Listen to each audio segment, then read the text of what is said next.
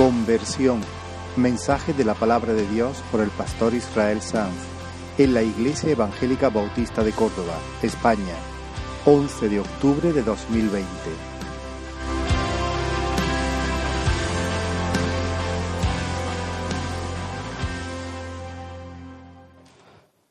Hay algunos malentendidos con respecto a la conversión que pudieran que pudieran provocar que algunas personas que caminan ahora mismo hacia el infierno lo hicieran cantando cuando allá se pase lista yo estaré, pensando que son salvos.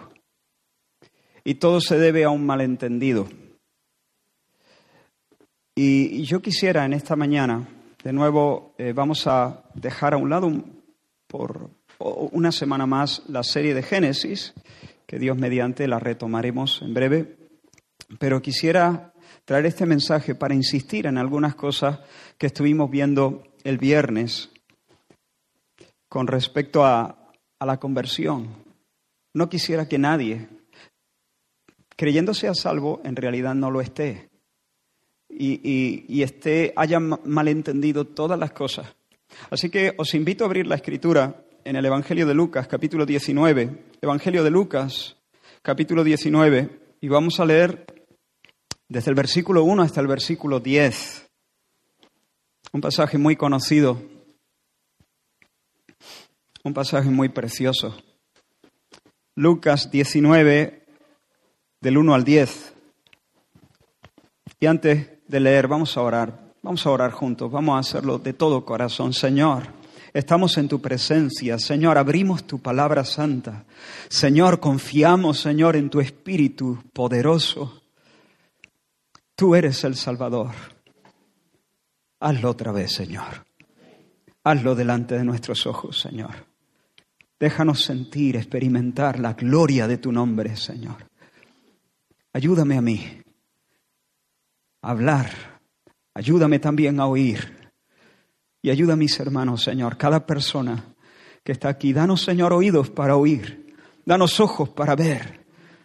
Dios mío, para que verdaderamente podamos salir de este lugar diciendo, grandes cosas ha hecho el Señor con nosotros.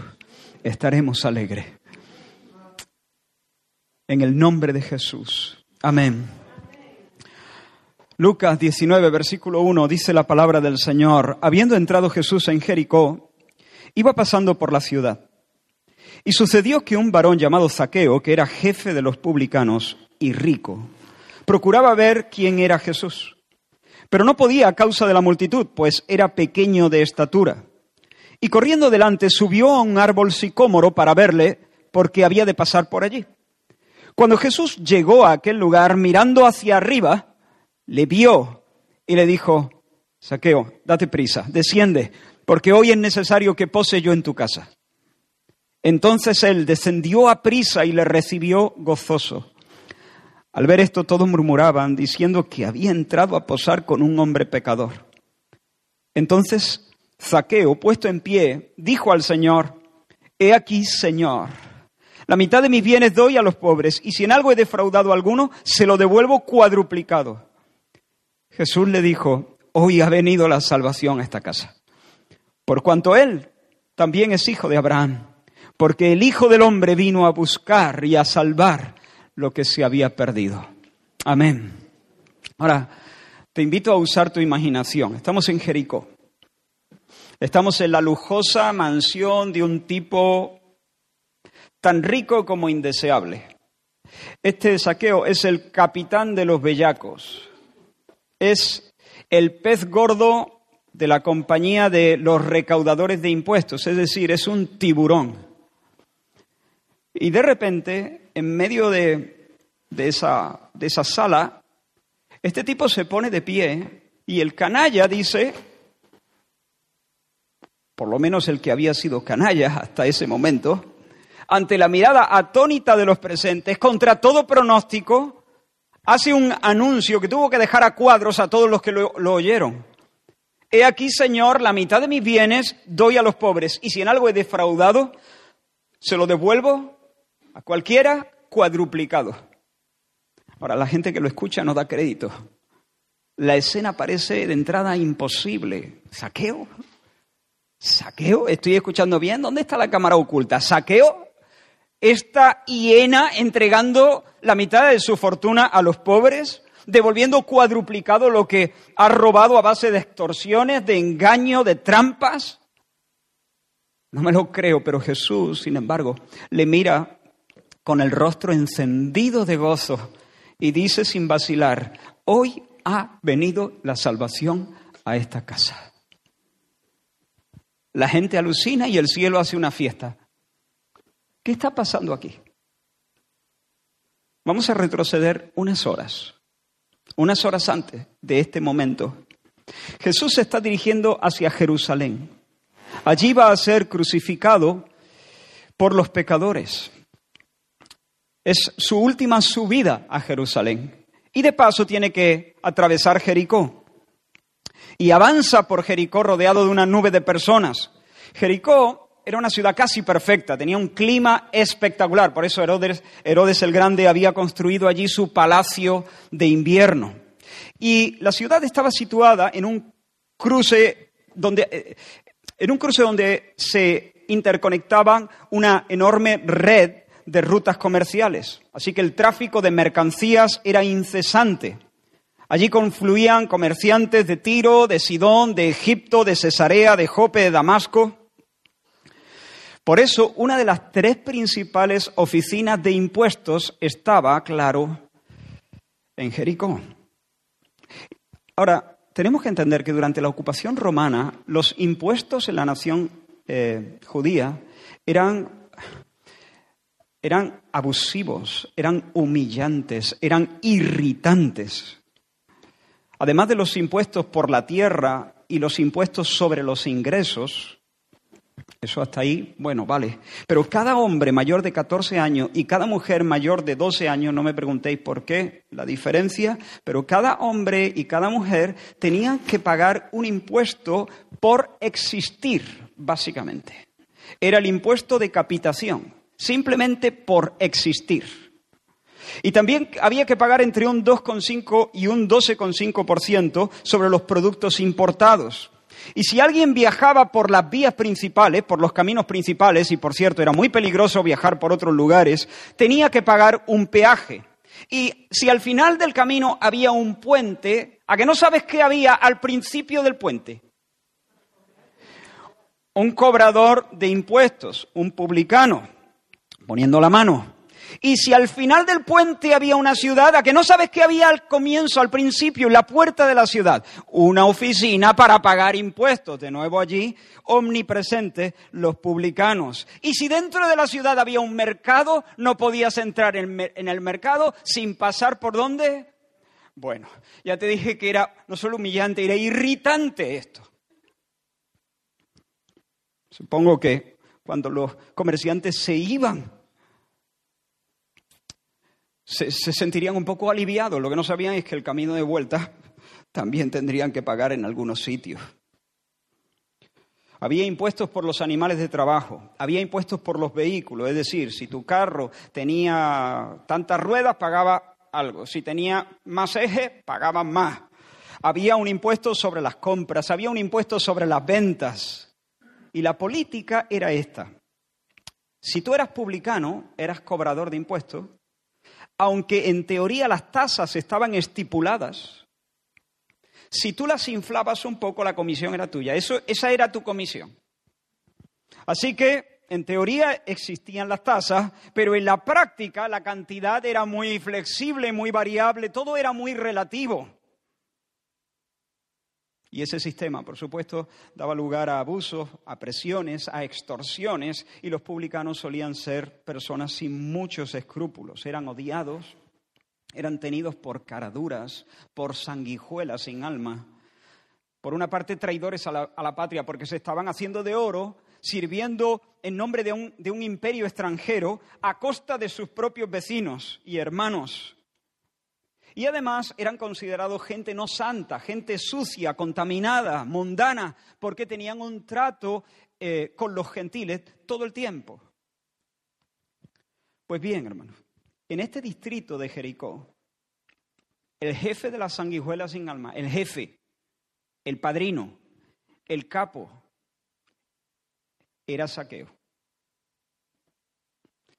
Ahora, como podrás imaginarte, se había hecho de oro, podría comprar lo que se le antojara. Ya no le importa si la gente lo mira mal o lo mira bien, con tal de ir en su Mercedes y bañarse en su jacuzzi.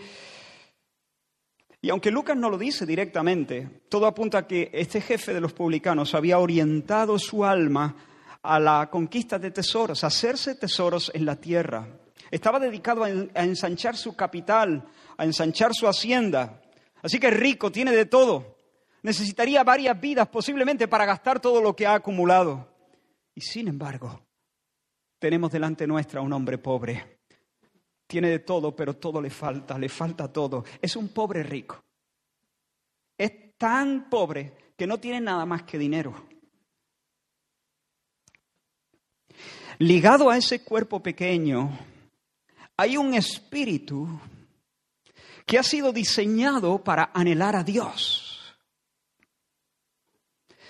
Hay un alma que está diseñada para saciarse en Dios. Cuando Dios hizo al hombre, como hemos cantado, no lo hemos cantado con esas palabras, pero hemos cantado frases que lo daban a entender. Dios Padre no dijo a Dios Hijo, Hijo, mira lo que hemos salido.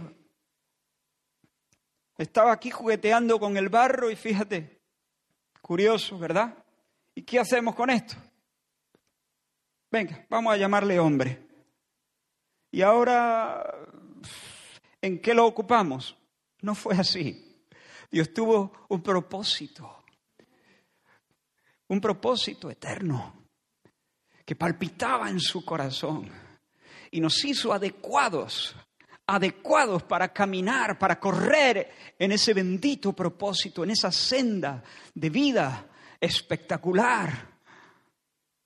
Aquí tenemos a un hombre pequeño que tiene un alma eterna, eterna, donde, no, un alma eterna, un alma inmortal, donde Dios ha puesto eternidad. Su corazón suspira sin embargo, por oro y suspira por plata y por su Mercedes y por su jacuzzi. ¿Cuánto se ha desorientado este hombre? ¿Cuánto se ha desorientado? Qué lejos está de la vida abundante. Su corazón clama por la eternidad, pero no hay eternidad en el jacuzzi, no hay eternidad en el Mercedes, no hay eternidad en su traje. Cuando nació sus padres con alegría le llamaron zaqueo Mira que nos resulta difícil pronunciar la Z aquí en Andalucía. Zaqueo. Y seguramente con ese nombre estaban expresando sus deseos de bien, sus deseos de vida, de plenitud para su bebé. ¿Sabe lo que significa? Zaqueo, el justo. El justo, el recto, el que vive como Dios manda. Menudo chasco. Qué desatino Hubiera sido mejor llamarle saqueo. Con ese. Pero hermano, ¿acaso esa no es la historia del ser humano? Fuimos colocados en esta tierra como imágenes de Dios, como sus representantes, con la solemne responsabilidad de reflejar su carácter, y de gobernar en su nombre. Pero la Z se nos volvió ese, a todos. Hemos pervertido nuestra dignidad, hemos pervertido nuestra vocación. Mira, Saqueo, está perdido, está perdido el hombre, está perdido, está perdido, buscando el cielo donde no está. No está, no está Saqueo allí. ¿Cuánto dinero es suficiente, saqueo? Si le pudiéramos hacer esa pregunta, posiblemente respondería como respondió a esa misma pregunta Rockefeller. ¿Sabes qué respondió? ¿Cuánto es suficiente? Le preguntaron al multimillonario. Y él respondió, un poco más, un poco más, solo un poco más. Está perdido y Jesús lo sabe. Él no, él no sabe que está perdido. Ah, a, veces posiblemente siente punzadas, una extraña tristeza, eh, pero no, no, no, acierta a discernir cuál es su verdadera condición. Pero Jesús sí, Jesús sí lo sabe y Jesús ha venido a rescatarle, bendito sea su nombre. Y el Salvador camina por las calles de Jericó con el propósito de recomponer lo que se ha echado a perder. Y nuestro texto nos dice que Saqueo procuraba ver quién era Jesús, ver quién era Jesús. Habría escuchado hablar de él. Ahora, ¿era simple curiosidad o es que había algo más hondo en su corazón? Pues no lo sabemos. es imposible de saber. Solo sabemos que él quería ver a Jesús con sus propios ojos y no podía. No podía porque había mucha gente y, era muy pequeñito de estatura, así que solamente veía los hombros de, de los demás. Así que calculó la ruta por donde Jesús habría de pasar esprintó adelantándose a todos y buscó un palco, un, asiento en tribuna. La imagen, desde luego, es un poco cómica. Puedes ver a Saqueo, pequeñito, el tiburón, el capo, el padrino de Jericó, esprintando para subirse a un sicómoro, una especie de higuera, un arbolito, esprintando como hacen los niños en la calle y subiéndose, encaramándose a un árbol como hacen los niños en su juego. Y allí mientras espera abrazado a la rama del sicómoro, no se imagina lo que está a punto de suceder. La multitud avanza y Jesús con ella, o Jesús avanza y la multitud con él. Y luego Jesús se detiene a la altura del árbol, mira hacia arriba y se encuentra con la mirada. Las miradas de Saqueo y de Jesús se encuentran. El justo con mayúscula, el justo verdadero, el justo no, no, no, no el, eh, el falso justo, ese es saqueo. Ese es el justo entre comillas, saqueo. Pero el justo con mayúscula está en el suelo y el justo entre comillas está en el árbol. Quédate con esa escena. Quédate con esa escena. Saqueo en el árbol, el Señor Jesús en el suelo mirando hacia arriba. Saqueo, venga, date prisa, desciende rápido. Es necesario que hoy pose yo en tu casa. No me cabe la menor duda, hermano, de que estas palabras rompieron, atravesaron el corazón duro del pobre rico. Fíjate que no le dice, eh, tú, publicano, hiena, sanguijuela sin alma, canalla, chupa sangre, baja que te voy a decir dos cosas. No, no, no. Es el Altísimo el Altísimo mirando hacia arriba. Es el Altísimo mirando hacia arriba y diciendo, saqueo. Es el Altísimo que conoce su nombre. Es el Altísimo que condesciende. Y se para frente a Saqueo y le dice, almorcemos juntos, Saqueo. Quiero estar un rato contigo. Desciende, tengo que quedarme en tu casa. ¿Para quién estaba buscando a quién? ¿Quién buscaba a quién? Hermano, nadie busca a Dios por iniciativa propia. Todo verdadero interés que se despierta en el alma es el fruto de la gracia de Dios, el Dios que sabe nuestro nombre. Saqueo quería conocer a Jesús, sí, pero Saqueo quería conocer a Jesús porque Jesús ya conocía a Saqueo y en, en las entrañas de la eternidad pasada había decretado un encuentro en un rincón del mundo llamado, llamado Jericó. Y qué maravilloso es este pensamiento, saber que la iniciativa es de Dios. Mira si pasa hoy. ¿Te imaginas qué pasa hoy? ¿Te imaginas que Dios, el Altísimo, ha decretado que hoy Él tenga un encuentro con alguien bajo este techo, en este rincón del mundo? Si se subió rápido, saqueo, más rápido se bajó. Lleno de gozo, dice que gozoso le recibió. Lleno de gozo abrió la puerta de su mansión para recibir a Jesús, al que por cierto tampoco le importaba lo que piensan los demás. Ambos, Jesús y Saqueo, sabían que cuando esa puerta se cerrara, todos los demás, todos los alcahuetas de, Jericó iban a despellejarlo. Y así fue. Todos murmuraban, dice el versículo 7, todos murmuraban diciendo, escúchalo, ha ido a entrar con un hombre pecador. Mira dónde se mete Jesús. Con la sanguijuela. Ahora llegamos al punto del que partimos. De repente, de repente, en medio de esa escena, ya en la casa, no sabemos exactamente qué estaban haciendo, supongo que Jesús estaba hablando. Estaban conversando allí y de repente este hombre se pone en pie y puesto en pie dijo al Señor, he aquí Señor, Señor, la mitad de mis bienes doy a los pobres y si en algo he defraudado a alguno, se lo devuelvo, se lo devuelvo cuadruplicado. ¿Qué ha pasado? ¿Cómo es posible que alguien cambie de manera tan radical en un instante? ¿Cómo se explica que un hombre que vive, que ha orientado su vida a hacer dinero, ahora lo regale con tanta liberalidad? La mitad de mis bienes doy, la mitad de mis bienes. ¿Qué? La mitad de mis bienes. Pero hombre, ¿pero qué pasa con tu mansión? Y sus jardines y su solarium. ¿Y qué pasa con el servicio y las vacaciones y el Mercedes y el jacuzzi y la colección de joyas y los muebles? ¿Y la pista de pádel? ¿Qué pasa? ¿Cómo que la mitad? Y el traje de cachemira y seda. Saqueo, piénsalo, nadie te ha regalado estas cosas, has tenido que pagar un precio enorme, has tenido que soportar los insultos, las miradas de desprecio, te has hecho despreciable a los de tu nación, algo te ha costado. Sí, sí, tienes mucho, pero, pero, has, pero has doblado el lomo, Has tenido que, que, vender tu alma al diablo.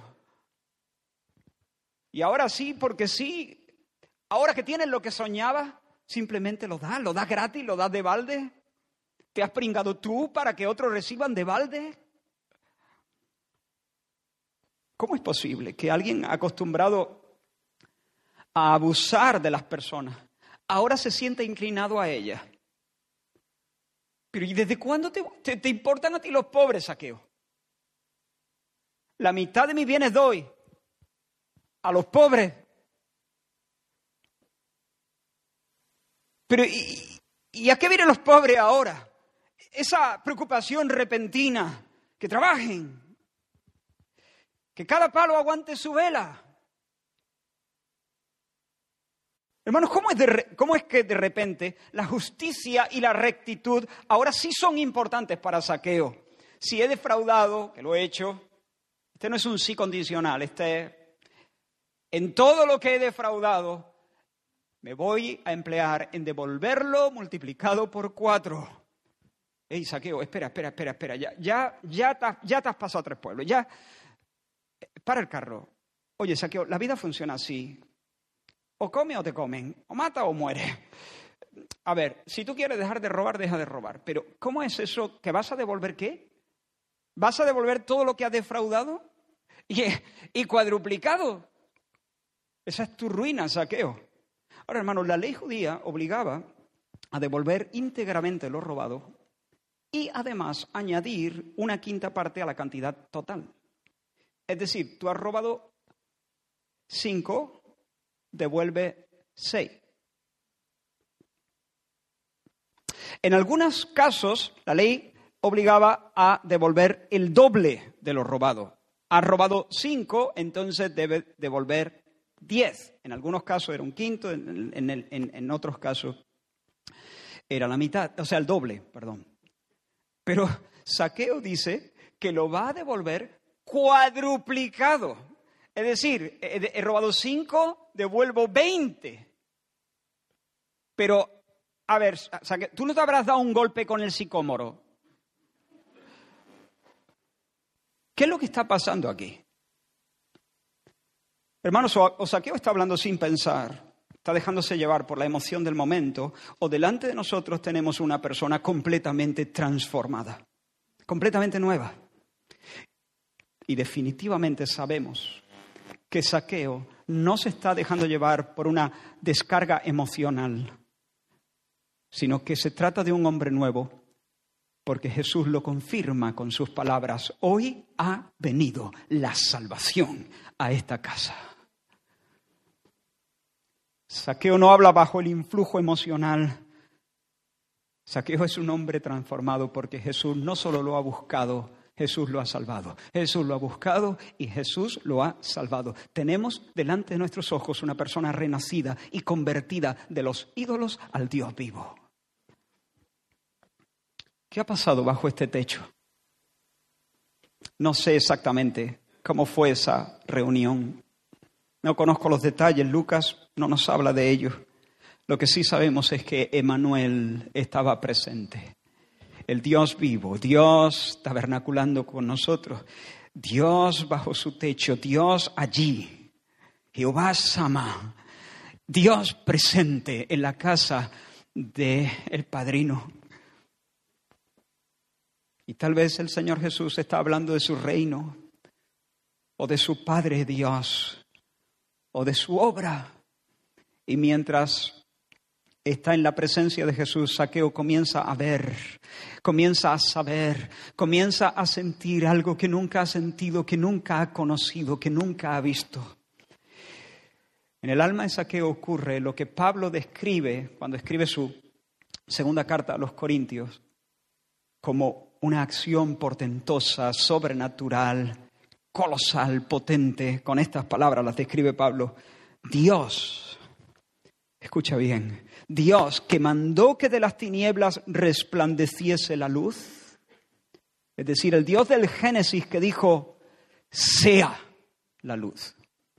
Dios que mandó que de las tinieblas resplandeciese la luz, es el que resplandeció en nuestros corazones para la iluminación del conocimiento de la gloria de Dios en la faz de Jesucristo lo que ha pasado es que Dios en esa mansión en Jericó, Dios por medio de la operación gloriosa, sobrenatural del Espíritu Santo, ha impartido vida al pobre rico y le ha regalado ojos para ver la gloria de Dios en el rostro de Jesucristo. Saqueo ha nacido de nuevo. Y la primera reacción, la primera acción de su alma renacida es un movimiento que la Biblia llama conversión. Ahora tiene ojos, oídos para oír y ojos para ver. Ahora tiene un corazón nuevo. Y la primera acción de ese corazón nuevo es un movimiento doble que la Biblia llama conversión. El nuevo nacimiento es algo que le ha pasado le ha pasado, pero en la conversión Saqueo se mueve, se inclina, se mueve, se traslada.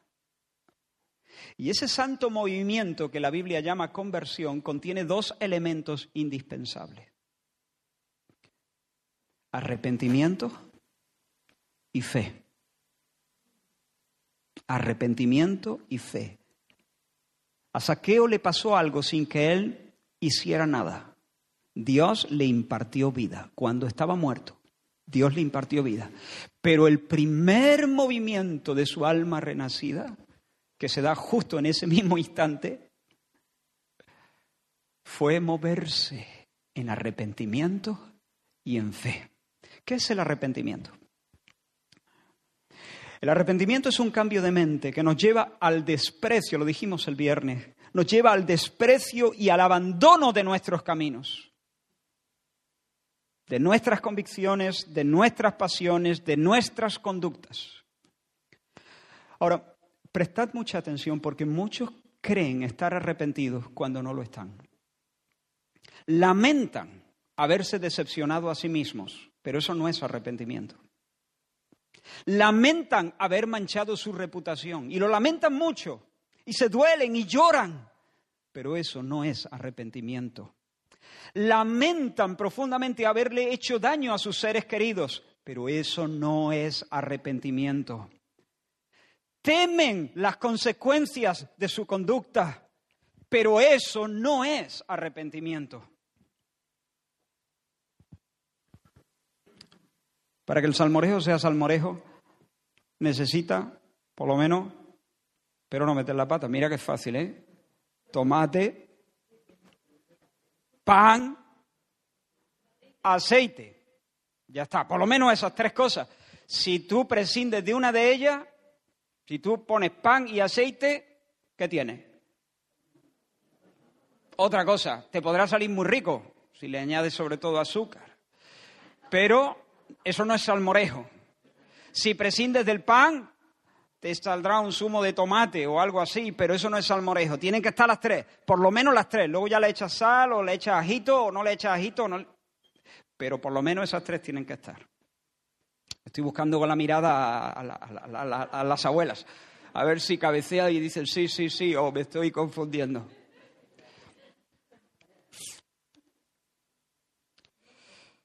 Pues bien, para que el arrepentimiento sea auténtico, también tiene que contener tres ingredientes. Si le quita uno de ellos, ya no es. Ya no es arrepentimiento. Y yo espero que esto sirva para evaluar nuestros corazones y calibrarlos. El primer ingrediente es que en el plano intelectual, en cuanto al entendimiento, debe haber un reconocimiento del pecado como pecado. Reconocimiento del pecado como pecado, como, como una transgresión de la ley de Dios, como un ataque a la autoridad divina, como un desprecio y un ataque de la santidad de Dios. Es decir, la persona que se arrepiente, en primer lugar, en el campo de lo mental, de lo, del entendimiento, en el área intelectual debe coincidir, estar de acuerdo con Dios en que su mandamiento es bueno, su propuesta es buena, Dios tiene derecho a gobernarlo y Él se ha movido en contra de la autoridad de Dios, ha transgredido su mandamiento, está, ha sido un rebelde delante de Dios, que Él ha hecho lo malo, que ha pecado. Tiene que entender eso, saberlo intelectualmente. Sin eso, sin ese conocimiento, no hay arrepentimiento, arrepentimiento bíblico para con Dios. Si yo estoy llorando por algo malo que he hecho, pero no entiendo que eso malo que he hecho es un atentado, es un ataque contra Dios, entonces no hay arrepentimiento. Tengo que entender el pecado como pecado, como algo contra Dios y su santa ley. Tengo que estar de acuerdo de que Dios es bueno, su mandamiento es justo y yo soy malo. He vivido, he sido rebelde y he hecho injusticia. Segundo ingrediente. En el plano emocional, en cuanto a los sentimientos, debe haber una tristeza, debe haber un gemido, un pesar doloroso, un llorar porque hemos ofendido al Dios bueno, un lamento porque hemos apuñalado al que nos ama y nos sostiene, porque hemos escupido al manantial de la vida. No solo admito mi falta, sí, sí, lo he hecho mal, he transgredido la ley de Dios, Dios es bueno, su mandamiento es santo, yo lo he hecho del revés, he transgredido, he, atentado contra su santidad. No solamente lo sé, lo lloro, lo lamento, me duele, siento una tristeza por eso. Lo sé y me duele y me avergüenzo. Sin ese quebranto no hay arrepentimiento. ¿Sabes quién el, uno de los que más en la Biblia sale diciendo he pecado? ¿Sabes quién es? Faraón. Faraón en Egipto. El, el de Moisés. Faraón. Mira este. E, y esta no es la única, lo dice varias veces. Cuando Dios golpeaba la tierra con alguna de sus plagas, en esta ocasión por medio de los truenos, la tormenta y el granizo. Éxodo 9, entonces Faraón envió a llamar a Moisés y a Aarón y les dijo, he pecado esta vez, Jehová es justo y yo y mi pueblo impíos. Orad al Señor para que cesen los truenos y el granizo y os dejaré ir. Pero hermano, cuando cesó la lluvia y el granizo, la Biblia dice literalmente, se obstinó en pecar. Se obstinó en pecar.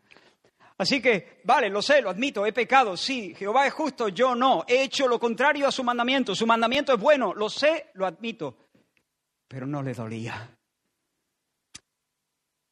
Sus emociones no estaban implicadas allí. Era un conocimiento superficial, simplemente intelectual. Y cuidado, cuidado, cuidado, cuidado, cuidado, cuidado, porque muchos están en ese punto. Reconocen que han pecado, pero nunca han experimentado lo que la Biblia llama la tristeza según Dios. La tristeza según Dios.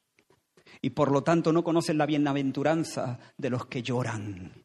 Bienaventurados los que lloran. Bienaventurados los que lloran. Este no es una oda al sufrimiento. Jesús se está refiriendo a este llorar. Este llorar. Personas que se han dado cuenta de su pobreza en primer lugar. Bienaventurados los pobres, pero dándose cuenta de su pobreza que no alcanzan, no alcanzan. Se han desviado, aún a todos, se han desviado y se han hecho inútiles. han manchado su dignidad, han pervertido su vocación y lloran. Les duele, se les parte el corazón haberle hecho eso al Dios de amor.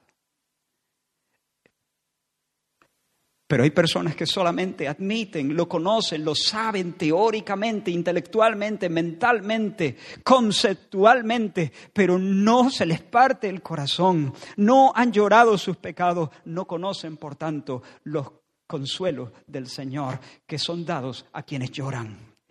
Así que para que exista arrepentimiento genuino, el entendimiento debe admitir la culpa, pero las emociones deben sentirla. Y todavía nos falta un ingrediente, ¿verdad? En el campo de la voluntad, en el terreno de lo, de volitivo, la voluntad debe comprometerse.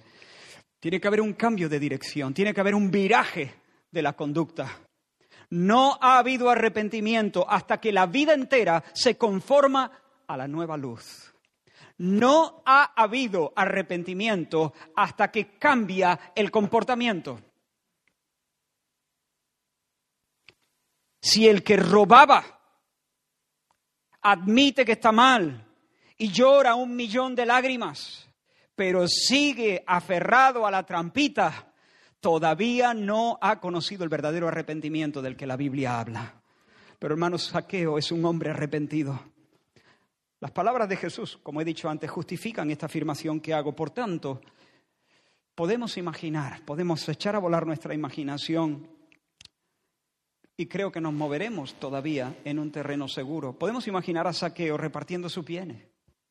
¿Cómo lo hizo? No lo sé. Lo mismo creó, yo qué sé, una especie de ministerio, de empresa, de, de lugar ¿no? de, de, bodega de José para dar de comer a, las personas, de ayuda social. No sé cómo lo hizo, pero lo hizo. Cuando él dijo, la mitad de mis bienes doy a los pobres, seguramente él, que era un hombre de negocios, implementó las vías para hacer eso sin quedarse en dos días sin, dinero, pero invertir la mitad de su caudal para bendecir a la sociedad, a los más desfavorecidos. No sé cómo lo hizo, pero lo hizo. Y podemos imaginarnos, imaginar, imaginarnos a ese hombre en su despacho eh, pensando cómo realmente beneficiar a, la mayor, al mayor número de personas posible.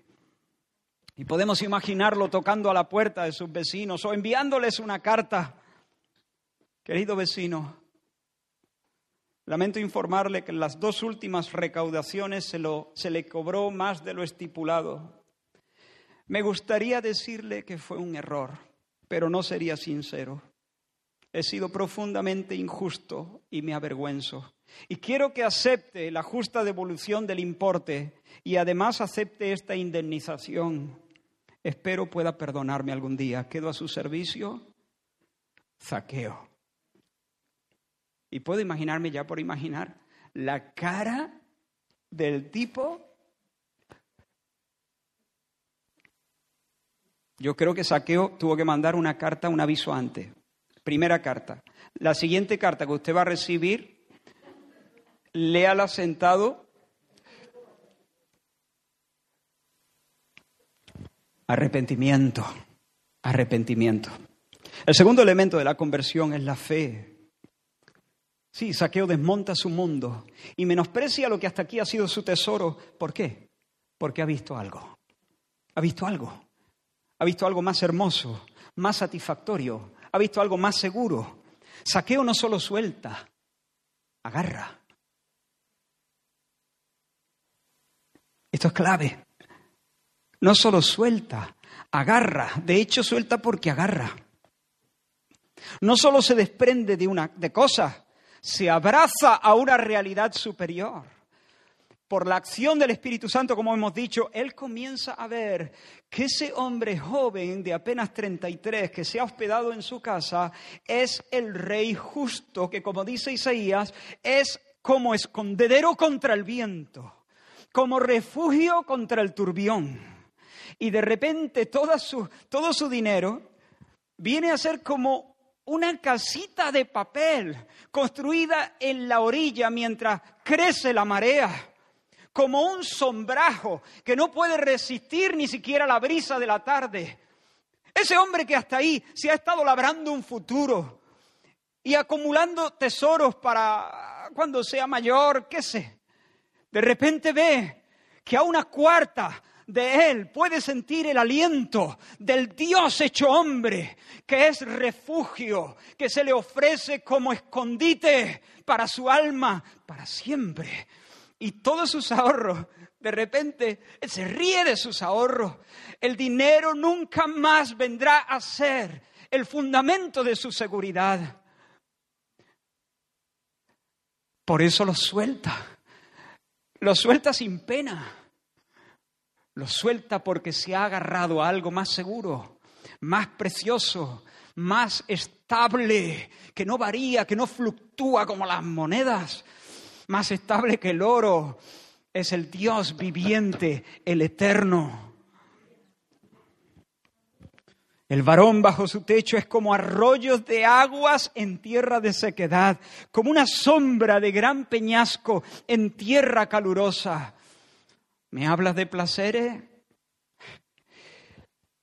En una tierra ardiente y calurosa, un arroyo de agua fresca, una sombra bajo un peñasco húmedo. Eso sí que es placer. Y Dios, Dios se ha hecho hombre y Él es el manantial de las delicias, el lugar de los placeres. Hay placeres a su diestra para siempre en Cristo Jesús. De repente se da cuenta que conversa, que conversa con el Dios de las delicias.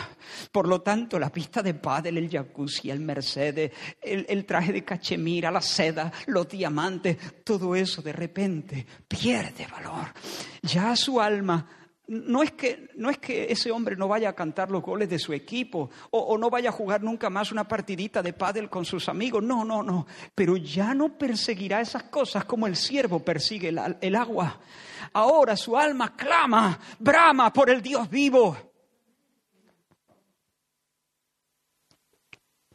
El hombre que tiene una cuarta es la esperanza de las naciones y por eso es una locura esperar en cualquier otra cosa en su empresa, su oro, su mansión, su banquete, su traje, sus finos placeres, su pompa, la política, la educación, la experiencia, su apellido, su nacionalidad, vapor, niebla.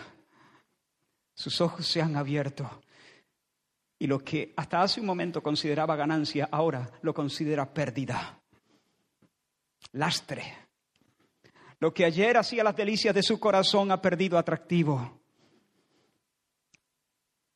Eso que ha llamado hasta aquí vida no es vida en absoluto, es una mera existencia. Es un lento perder la vida, es un suicidio en realidad. Saqueo acaba de encontrar una perla de tanto precio, de tanto valor, que todo lo demás parece polvo en la balanza. Saqueo se ha enamorado, se ha enamorado se ha enamorado y ese nuevo amor ha venido a ser el amor principal, su primer amor, una pasión desbordante que lo llena todo. La fe, hermanos, es el abrazo del alma a Jesús. A Jesús, a Jesús. No un programa de doce pasos, a Jesús. Es el abrazo del alma a Jesús como Señor y Salvador. No es solamente un asentimiento intelectual a la verdad. Me la creo, la comprendo y me la creo, digo sí a la verdad. No, es más que eso, no es menos que eso, no es menos que eso. Por supuesto, el intelecto está involucrado y dice sí, amén, a la verdad, la creo. Pero es más, es más que un asentimiento intelectual, es un echarse, es un echarse sobre ella.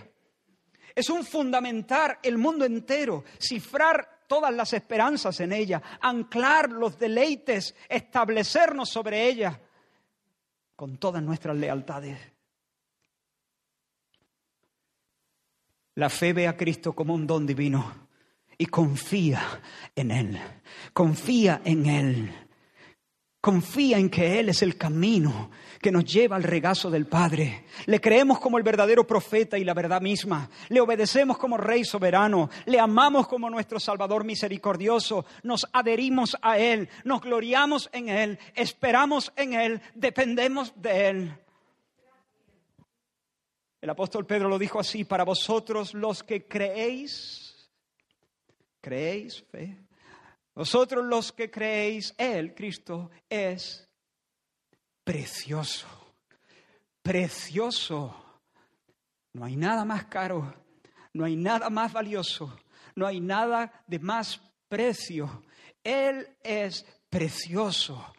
Él es precioso. La verdadera fe ve a Cristo como precioso. Y la, y la, persona, el corazón, el alma que no ve a Cristo como precioso, sencillamente no tiene fe. No digo esto para molestar, no digo esto para atizar a nadie. Digo esto con el fin de colaborar con Dios en tu salvación. Digo esto para, para evitar que por un malentendido te vayas al infierno si tienes fe verdadera, Cristo para ti es precioso.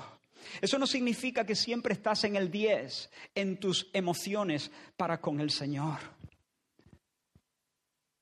Pero sí significa, como dije hace un par de semanas, que tú no vienes a Jesús como el que va al médico. Vamos al médico porque consideramos preciosa nuestra vida, no al médico.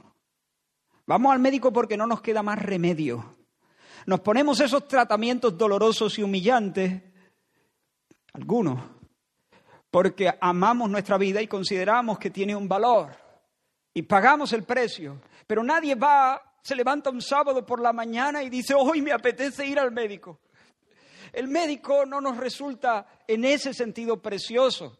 Los médicos son otra cosa, ¿eh? Cuando digo al médico es que tienes que ir a que te ponga un tratamiento. ¿Me explico? Algunos vienen a Jesús así, porque aman otras cosas y consideran que Jesús les puede, se las puede arrimar. La fe ve a Jesús precioso.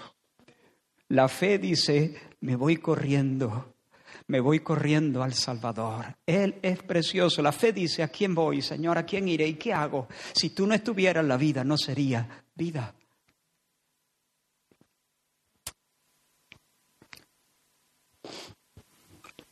La fe nos conduce a eso.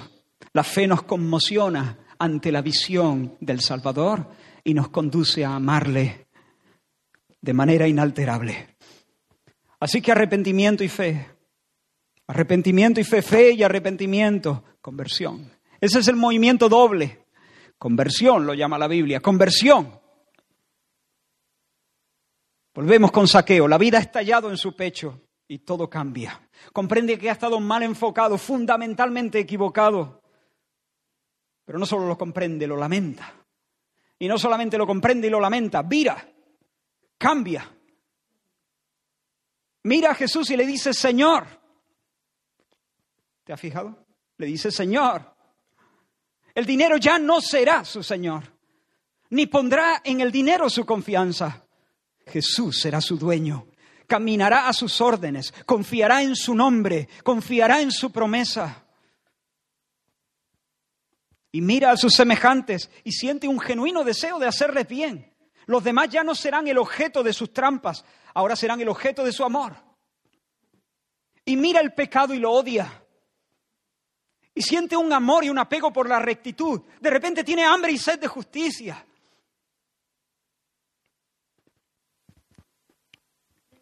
Mírale de pie en medio de esa casa. ¿Cómo te imaginas su rostro diciendo estas palabras? La mitad de mi bienes. ¿Cómo te imaginas sus ojos? Mira su gesto emocionado. Allí lo tienes. Por primera vez Saqueo es un hombre verdaderamente rico. Por primera vez está ubicado. Por primera vez es una persona libre. Porque por primera vez está haciendo lo que un ser humano tiene que hacer. ¿Qué demanda Dios del ser humano? Oh hombre, oh hombre, dijo Dios por medio de su profeta Miqueas. Oh hombre, hombre, no te rebajes. Hombre, no te arrastres. Hombre, no lamas los charcos. Hombre, no te conformes con algarrobas. Oh, hombre, Él te ha declarado lo que es bueno. Él te ha declarado lo que Dios pide de ti. Solamente hacer justicia y amar misericordia y humillarte ante tu Dios. Eso es lo que Saqueo está haciendo aquí. Señor. Y se pone bajo el yugo de Cristo. Y se humilla ante su Dios. ¡Wow! Está descendiendo, pero en realidad está ascendiendo. Está remontándose a las alturas. Está viviendo como deben vivir los hombres que no son cucarachas. Esta frase se puede malinterpretar. La voy a repetir poniendo bien la coma. Está, viviendo como deben vivir los hombres, coma, que no son cucarachas. Es decir, los hombres no son cucarachas. Pues me he quedado pensando, digo, alguno puede, puede haber entendido los hombres que no sean cucarachas, que vivan de esa manera. No. Los hombres, ah, ser un hombre es una gloria.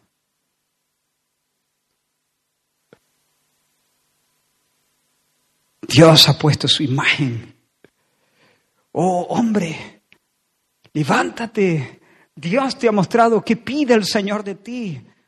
Hacer justicia. Y ahí está el hombre pequeñito, parece que no se ha levantado, pero está de pie, está de pie en medio de esa casa y está diciendo, lo que he defraudado lo devuelvo multiplicado por cuatro, hacer justicia. La mitad de mis bienes se lo doy a, los pobres, amar misericordia. Y esto te lo digo a ti, Señor, humillarte bajo tu, ante tu Dios. Y hermanos, el hombre que hace eso es porque sabe que tiene a Dios por su posesión.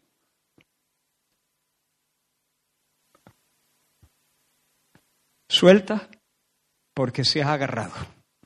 Y ahora sabe que Dios es suyo y Él es de Dios.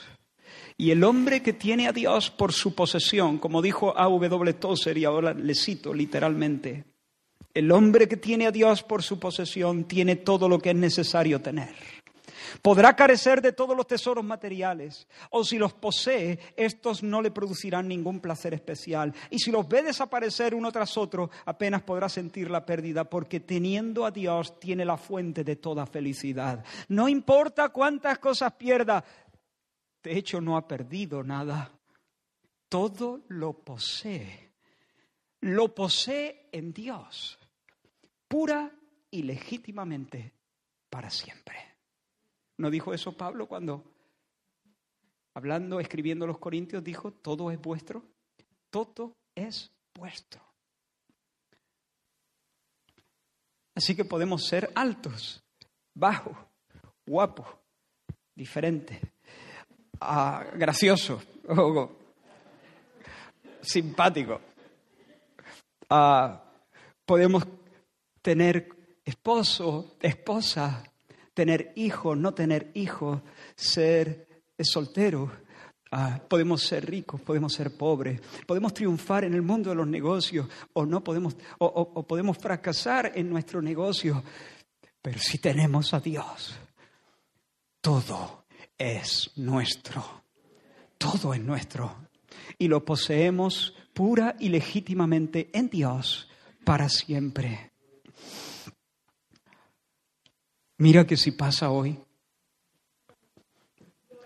no está subido en un árbol, sino sentado en este salón, pero quiera el Señor que la mirada de Él y la tuya se encuentren como sucedió aquel día en Jericó entre Saqueo y el Salvador. Aquí estás y tal vez por la gracia de Dios, por la obra del Espíritu en tu corazón, te estás dando cuenta que todo tu proyecto vital hasta aquí es vapor, niebla. Estás lamiendo los charcos. Allí no está el cielo. No está en esa relación romántica. No está en ese dinero. No está en esos ahorros. No está en esa salud. No está en esa figura. No está en esa elegancia vistiendo. No está. No está en tu ropa. No está en tu móvil. No está en tu peinado. No está en tu amigo. No está en tu nieto. No está en tu padre. No está en tu madre no está en tu casa, no está en tu coche, no está en las vacaciones, no está en el sexo, no está en la comida, no está en el fútbol, no está allí. Oh, eres un hombre, eres una mujer. Hay eternidad en tu corazón. Ha sido hecho para cosas que no se pueden medir con las reglas del mundo presente.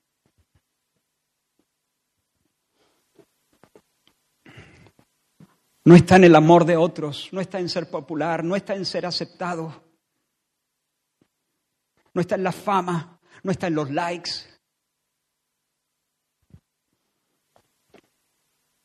Tú tienes hambre de gloria y la gloria no está allí. Estás perdido como saqueo, perdido y cerca de ti cerca de ti, está cerca, no está lejos, no está lejos, no tienes que subir al cielo para bajar a Dios de allí, no tienes que bajar al abismo para subir a Dios, cerca de ti está el manantial, cerca de ti está la palabra.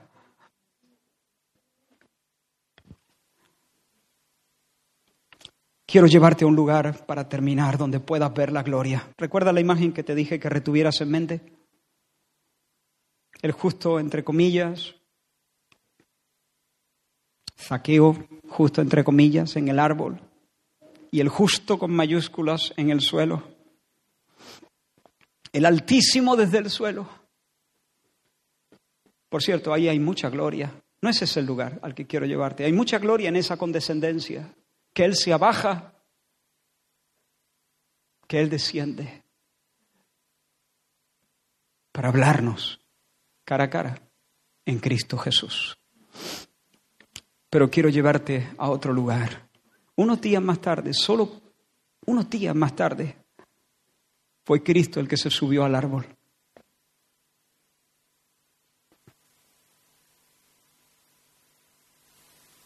Sobre la cruz romana, el justo con mayúsculas en el árbol, el árbol maldito allí crucificado desnudo para pagar en su cuerpo cada una de las injusticias, de los pecados, de las tropelías de saqueo. Por eso Jesús pudo perdonarle. Por eso Jesús pudo extenderle misericordia, clemencia y perdón. Por eso Jesús pudo hacerle salvo ese día en Jericó. Porque al castigar al Mesías, a Jesús, el sustituto de los pecadores, Dios Padre mostró toda su pureza y toda su justicia, castigando el pecado, porque Dios es un juez justo y el pecado no se barre bajo la alfombra. Dios sencillamente no puede ignorar el pecado, tiene que darle el pago justo, pero por amor, para no destrozar a Saqueo, por cuanto amó a Saqueo. Tanto amó Dios a Saqueo, tanto amó Dios a Saqueo, que desde antes de decir sea la luz, preparó un cordero que lo sustituiría. y movió el cielo y la tierra para venir a esa ciudad, Jericó. Y luego, días más tarde, subir la cuesta de, del Gólgota a las afueras de Jerusalén y soportar sobre su cuerpo el castigo de Dios. Dios Padre le dijo al Hijo, maldito seas, para no tener que decirle a Saqueo, maldito seas. Saqueo merecía ese castigo. Jesús lo recibió en su lugar. Tanto amó Dios a Saqueo que dio a su unigénito Hijo para que Saqueo pudiera ser salvo, creyendo en su nombre. Pero Dios, al destrozar a Dios Hijo sobre la cruz del Calvario, sobre ese árbol maldito, exhibió también no solo su justicia y su pureza, exhibió su compasión y su clemencia y estableció el camino para que no solo saqueo, sino que tú y yo corramos a su pecho, para que tú y yo corramos a su pecho. Ese es el lugar de las delicias, ese es el lugar alto, ese es el lugar alto los hombres siempre estamos queriendo llegar a los lugares altos. Qué manía, ¿no? Los santuarios están en los lugares altos. El templo estaba en un lugar alto. En realidad no creo que sea simplemente una manía, hay un algo de añoranza en esto. Yo creo que Edén estaba en un lugar alto. La Biblia no lo dice exactamente así, pero sí nos dice que en Edén nacía un río que se dividía en cuatro brazos. ¿Has visto alguna vez un río nacer en lo profundo del valle? No. Los ríos nacen en los montes, en las alturas, y desde allí bajan. Y yo creo que esa no es simplemente una manía, es algo que añoramos. Pero hermano, Jesús murió en la cruz del Calvario para establecer una autopista directa a los lugares celestiales, para que podamos correr a su pecho y escondernos para siempre en su abrazo y experimentar allí las delicias de Edén. Eso es lo que significa Edén, delicias, el jardín de las delicias. Dios es el jardín de las delicias. Hay delicias a su diestra para siempre. Para que allí en su abrazo podamos experimentar la vida verdadera, la vida feliz, la vida eterna, la vida sin mezcla, como dicen los costarricenses, pura vida. Espero que signifique eso. Hoy el Señor te dice, como le dijo a la iglesia en la Odisea, tú dices, yo soy rico y me he enriquecido y de ninguna cosa tengo necesidad y no te das cuenta que eres un desventurado, miserable, pobre, ciego y desnudo. Qué fuerte es el Señor, ¿no? Qué agresivo. No, no, Él lo hace para ahora convocarte, convidarte a la vida. Y un poco más abajo dice, se parece esto mucho a la conversación con Saqueo, ¿no te parece? Tú dices, yo soy rico, eres un pobre rico, pero yo estoy a la puerta y llamo. Si alguno oye mi voz, ven, Saqueo, desciende. Y abre la puerta recíbeme en tu casa, entraré a Él y cenaré con Él y Él conmigo. Bendito sea el nombre del Señor.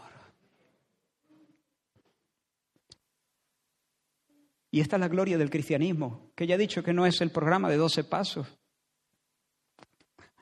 Es que Dios entra a ti, entraré a Él y cenaré con Él. Y Él conmigo, entraré a Él Y en ese entrar, aquí bajo la figura de entrar a una casa, abrir una puerta y entrar a una casa, en realidad está detrás toda esta doctrina de la presencia del Espíritu de Dios, el Padre y el Hijo por su Espíritu, morando dentro de nosotros. y haciendo Él en nosotros lo que es imposible para nosotros. Para que nosotros también podamos escribirle a nuestro vecino y decirle, querido vecino, espero puedas perdonarme. Firmado el ex padrino. Sin el Señor no puede, pero con el Señor Él te da capacidad por el Espíritu. Él te dice, no temas, yo te ayudo para perdonar. Hasta que no perdonas, no te has arrepentido. Para vencer la lujuria, hasta que no sueltas esa pornografía, no te has arrepentido, no te engañes a ti mismo. Ahora, eso no quiere decir, necesito abrir un paréntesis, eh, eso no quiere decir que una persona eh, renacida en la cual mora el Espíritu Santo no pueda pecar circunstancialmente, eventualmente, claro que sí. Incluso hacer cosas muy feas como ver pornografía o como resistirse a perdonar durante un tiempo. Pero, cierro el paréntesis, insisto, el arrepentimiento es justificar a Dios en su santa ley es asumir mi propia culpa a nivel mental, pero es dolerme de ello y avergonzarme. Es sentir la tristeza y es salir de allí, desmontar mi mundo para montarlo en otra tierra, cambiar, dejar eso, erradicarlo, cortarlo. No, no te arrepientes hasta que no tiras el paquete de tabaco. Si lo guardas en el cajón por si acaso, eso no es arrepentimiento. No te arrepientes hasta que dejas de hacer la trampa hasta que a la otra persona no le dice, hey, esto que te dije no era verdad. Me muero de la vergüenza, pero tengo que decirte que no, que no lo hice, que no fui, que no fue así. Te mentí, te engañé.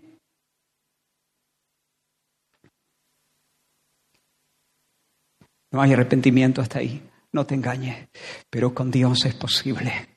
El Señor te puede llevar a vivir victorias increíbles sobre tus pecados, sobre tus adicciones, sobre romper ese tipo de cadenas. Para vencer la cobardía, la timidez. Arrepiéntete hoy y cree en el Señor Jesucristo. Cree en su nombre. Mírale, Él es el refugio. Mírale. Mírale, Él es el justo que muere por los injustos. Mírale. Él es el pan, Él es el vino, Él es la espada de tu triunfo, Él es la alegría de los corazones, Él es la fiesta, Él es el escondite. Él es. Él es el amigo de tu alma, Él es el fundamento, Él es. Él es. Él es. Mírale con fe y ahora suelta todo lo demás. Suelta tu pecado, suelta tu idolatría. Suelta tu propia justicia. Suelta. Arrepiéntete, confiesa tu pecado al Señor y corre a Él, corre a Él, da un brinco. Ahora mismo, mientras estoy hablando, brinca hacia el Señor. Suéltalo todo. Cree en el Señor Jesucristo y serás salvo. Y el Señor perdonará tus pecados. Y Él pondrá en ti su espíritu. No solamente entonces tendrás perdón, tendrás poder para vivir una vida nueva, con gozo. El cristianismo es alegría. El cristianismo es alegría. No es la vida patética de alguien que arrastra los pies hacia el cielo, esperando que se acaben las penas, para, esperando que se, que se acabe esta, este triste deambular. No es un triste deambular, es un gozoso y esperanzado peregrinar. Y aquí, en la tierra extranjera, hasta que lleguemos a casa, Jesucristo se nos da como un santuario. Esa es la vida cristiana. Dile al Señor, se acabó, Señor, me levantaré e iré a mi Padre. Porque en la casa de mi Padre hay abundancia y porque conozco el camino, Jesús es el camino. Dile, me aferro a ti, Señor Jesús, te creo, te confieso, me abrazo a ti con todo mi corazón. Hoy, hoy, hoy soltaré ese pecado, hoy, ahora mismo, ahora lo arranco de mi corazón, ahora pido perdón, ahora perdono, ahora renuncio a eso, Ahora salgo de ese agujero. Porque soy un hombre y tú has mostrado lo que pide del hombre. Vamos a orar. Aleluya, gracias Señor. Oh Señor, si pasara hoy, tú eres Dios, ninguno de nosotros, ni las muchas palabras pueden salvar, ni un momento emocional puede salvar. Solo tú por tu espíritu. Pero te pedimos de todo corazón que salves, Señor, en este día 11 de octubre. Ahora, en esta hora, salva, Señor. Salva, Señor. Salva, Señor. Atrae a ti los corazones. Haz lo que nadie puede hacer. Imparte vida. Regala un nuevo corazón. Sopla por tu espíritu en el nombre de Jesús. Fija tus ojos en Cristo, lleno de gracia y amor. Y lo terrenal